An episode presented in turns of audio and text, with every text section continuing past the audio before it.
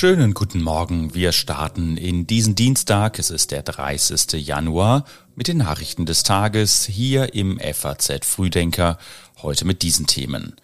Im Bundestag beginnt die Haushaltswoche. Französische Bauern wollen in Paris die Stadt lahmlegen und im Viertelfinale des DFB-Pokals schlägt die Stunde der Außenseiter. Bevor wir starten, wie gewohnt aber hier die Meldungen aus der Nacht. Zweimal hat die Autorin Carol erfolgreich gegen Donald Trump wegen Verleumdung geklagt. Jetzt hat sie angekündigt, mit der Entschädigung in Höhe von mehr als 80 Millionen Dollar unter anderem einen Fonds für von Trump belästigte Frauen einzurichten. Der US-Sänger Charlie Wilson hat jetzt einen Stern auf dem berühmten Walk of Fame in Los Angeles. Es ist der insgesamt 2770. Stern auf der Straße. Und Fußball. Im Afrika Cup hat der Gastgeber Elfenbeinküste nach Elfmeterschießen das Achtelfinale gewonnen. Die Redaktion für die Textausgabe des FAZ Frühdenkers hat Rebecca Buxin. Mein Name ist Sebastian Auer. Schön, dass Sie mit dabei sind. Wir müssen mit deutlich weniger Geld auskommen. Priorisieren heißt deshalb, miteinander zu klären, was wir uns leisten können und was nicht. Es geht auch um Kürzung und Einsparung. Die machen wir nicht gerne, klar, sie sind aber nötig. Anderthalb Monate ist das her, da hat Olaf Scholz in einer Pressekonferenz weißen Rauch aufsteigen lassen und die Pläne skizziert, wie es laufen soll mit dem Bundeshaushalt, nach dem Urteil des Bundesverfassungsgerichts. Ab heute ist das Ganze dann im Parlament. Der Bundestag beginnt nämlich mit seinen Beratungen über den Haushalt für 2024. Erst debattieren die Abgeordneten über die Pläne für die einzelnen Ministerien, dann folgt morgen die Generaldebatte, in der alle Fraktionsvorsitzenden reden werden, und dann soll am Freitag abgestimmt werden. Der Haushalt für das laufende Jahr sieht Ausgaben von 477 Milliarden Euro vor, außerdem neue Kredite in Höhe von rund 39 Milliarden Euro. Die Schuldenbremse soll wieder greifen. Die AfD hält den Haushalt 2024 für verfassungswidrig und will dagegen vor dem Bundesverfassungsgericht vorgehen. Unterstützung aus der Union wird es dafür aber nicht geben. Fraktionsvize Matthias Mittelberg sagte der FAZ, an dem Etat gebe es zwar viel zu kritisieren, eine Klage sei deshalb aber nicht angezeigt. Ist die Ampel am Ende? Das fragt unser Autor Manfred Schäfers. Ein Link zu seinem Kommentar finden Sie in den Show Notes.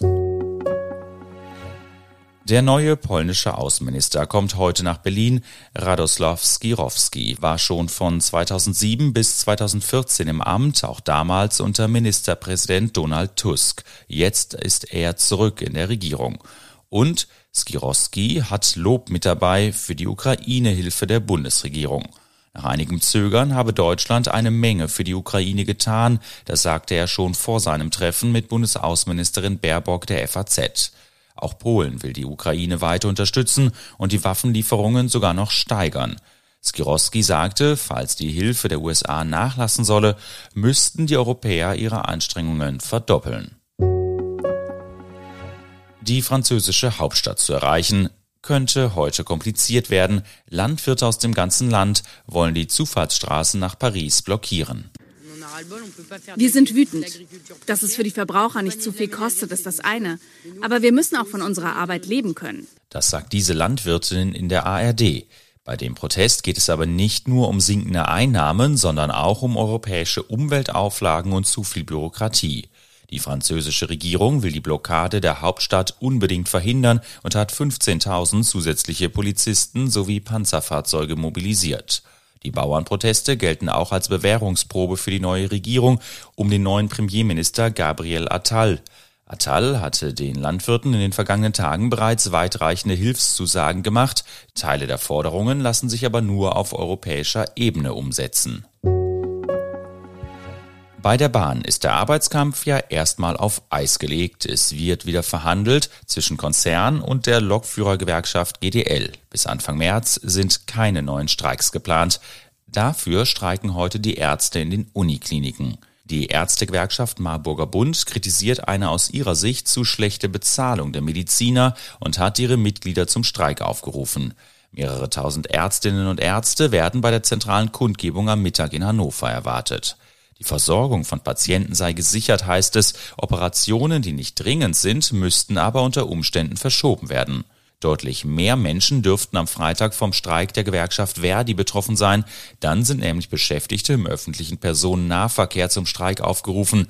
Das heißt, Busse, Straßenbahnen und U-Bahnen sollen stillstehen. Wir fordern zum Beispiel in einigen Tarifverhandlungen die Absenkung der Wochenarbeitszeit bei vollem Lohnausgleich. Es geht da um die 35-Stunden-Woche. Wir wollen, dass unbezahlte Zeiten oder auch Wegezeiten besser oder überhaupt bezahlt werden. Wir wollen kürzere Schichten haben. Wir wollen die Ruhezeiten zwischen den Schichten ausdehnen. Es geht aber auch in einigen Bereichen um Urlaub.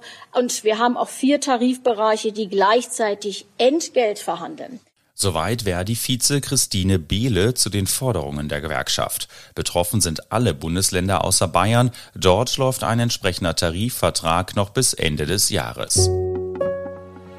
Kommt die neue EU-Geldwäschebehörde nach Deutschland? Zwölf Stunden lang geht es heute in Brüssel um diese Frage. Es gibt eine Anhörung, in der insgesamt neun Aspiranten für sich werben werden.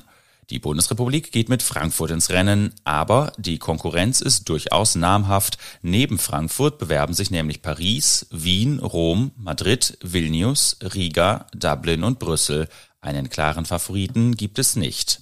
Die neue Behörde, die sogenannte Anti-Money Laundering Authority, kurz AMLA, soll in Zukunft die 40 größten für Geldwäsche als besonders anfällig geltenden Finanzinstitute beaufsichtigen, außerdem andere Nicht-Finanzorganisationen in diesem Kontext. Der Ministerrat und das EU-Parlament stimmen am Ende gleichberechtigt ab über den Sitz der neuen Behörde. Insgesamt soll es drei Abstimmungsrunden geben, aus denen am Ende ein Sieger hervorgehen soll. Fallen soll die Entscheidung aller Voraussicht nach am 22. Februar. Waren Mitarbeiter des UN-Palästinenser-Hilfswerks UNRWA am Massaker der Hamas in Israel beteiligt? Seit dem Wochenende sind diese Vorwürfe bekannt und ein Sprecher der Vereinten Nationen sagt, UN-Generalsekretär Antonio Guterres sei informiert und er sei entsetzt. The Secretary General has been briefed uh, by the Commissioner General of UNRWA, Philippe uh, Lazzarini, regarding extremely serious allegations which implicate several UNRWA staff members in the terror attacks of October 7th in Israel.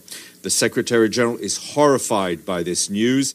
Ein Name, den Sie gerade auch gehört haben, ist der Name des Generalkommissars des Hilfswerks Philippe Lazzarini. Nach seinen Angaben wurde allen betroffenen Mitarbeitern gekündigt, zwei seien allerdings tot. Und es soll eine Untersuchung geben.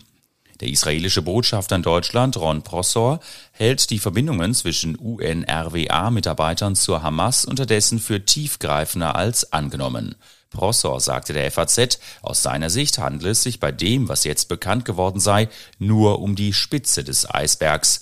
Das Hilfswerk arbeite seit Jahren gegen sein Mandat, es verbreite Hetze und hintertreibe Bemühungen für den Frieden. Inzwischen sind neue Details zu den Vorwürfen bekannt geworden. Nach Angaben der New York Times war ein Mitarbeiter der UN am 7. Oktober an der Entführung einer Frau aus Israel beteiligt. Ein anderer hat demnach Munition ausgeteilt. Ein Dritter soll sich an einem Massaker in einem Kibbutz beteiligt haben. Als Quelle nennt die New York Times ein israelisches Dossier, das der US-Regierung vorliege. Und gute Nachrichten für alle Fußballfans. Ab heute Abend ist das DFB-Pokal Viertelfinale.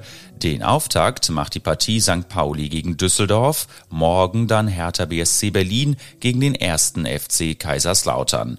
Kommende Woche spielen dann Leverkusen gegen Stuttgart und Saarbrücken gegen Mönchengladbach.